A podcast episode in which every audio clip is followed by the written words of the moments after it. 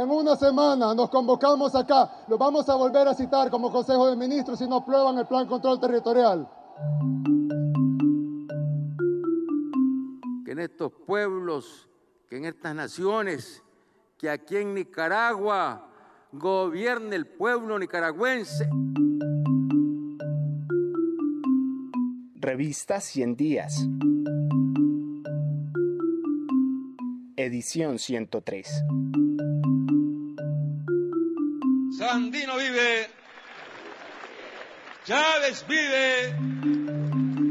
Chávez vive. Análisis de prensa 2021-2 por Luisa Fernanda Ramírez y Andrés Galindo.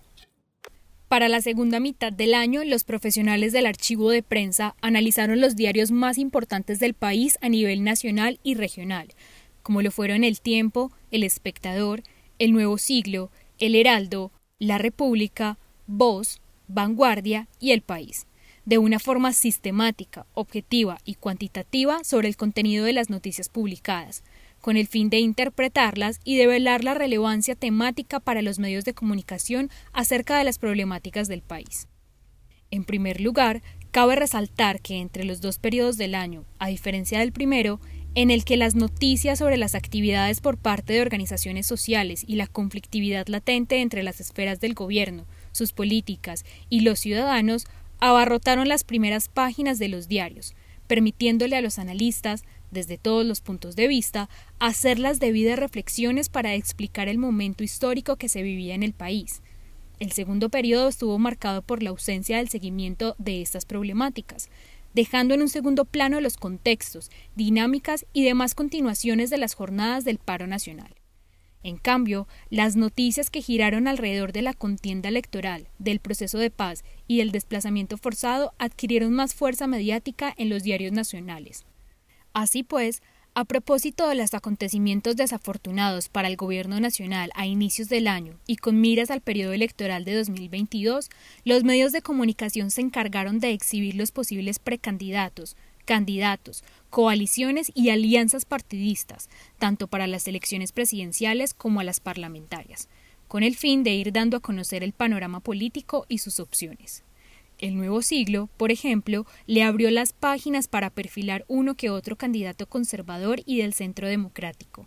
El tiempo y el espectador fueron creando una bitácora electoral mes a mes, haciendo énfasis en la intención de voto, donde grupos políticos como la Colombia Humana y la Coalición de la Esperanza repuntaban las encuestas, mientras que partidos como Cambio Radical y Partido de la U son más visibles con sus candidatos en diarios como El Heraldo y La República. Otro de los escenarios políticos más comentados en los diarios nacionales, tanto por la posición de sus detractores como por la posición de sus seguidores, fue la conmemoración del aniversario de los cinco años del proceso de paz, donde cada medio procuró hacer un análisis coyuntural acerca del proceso, exponiendo las causas y consecuencias de las rupturas que se han dado en su implementación. A su vez, las acusaciones y los procesos que lleva a cabo la JEP sobre los falsos positivos se mantuvo en conocimiento, y es la temática a la que los diarios le dan mayor seguimiento, pues el funcionamiento de la JEP ha sido, para la implementación del acuerdo, uno de los resultados más favorables.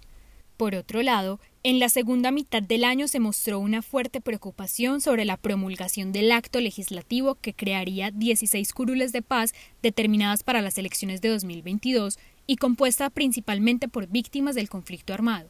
pues después de algunas controversias sobre su composición, finalmente se firmó el decreto presidencial para cumplir con lo pactado en el proceso de paz. Por último, vuelve a ponerse la mira sobre el aumento de desplazamientos a causa del conflicto armado, que si bien no ha cesado a lo largo del año, durante la segunda mitad de este se ha evidenciado un incremento en los combates, apropiación de tierras por parte de grupos armados y desplazamientos de los campesinos en el Bajo Cauca y la región de Bolívar, creando una calamidad pública a la vez que la crisis migratoria sigue en aumento. Para concluir, la problemática social y la relación Estado-ciudadano pasa a páginas complementarias en los diarios, mientras que la contienda electoral se toma las primeras planas con lo que podemos concluir que la problemática social del país, los procesos de vacunación, la reactivación económica y la participación ciudadana es eclipsada no por su ausencia, sino por la relevancia que imponen los diarios acerca del juego político electoral.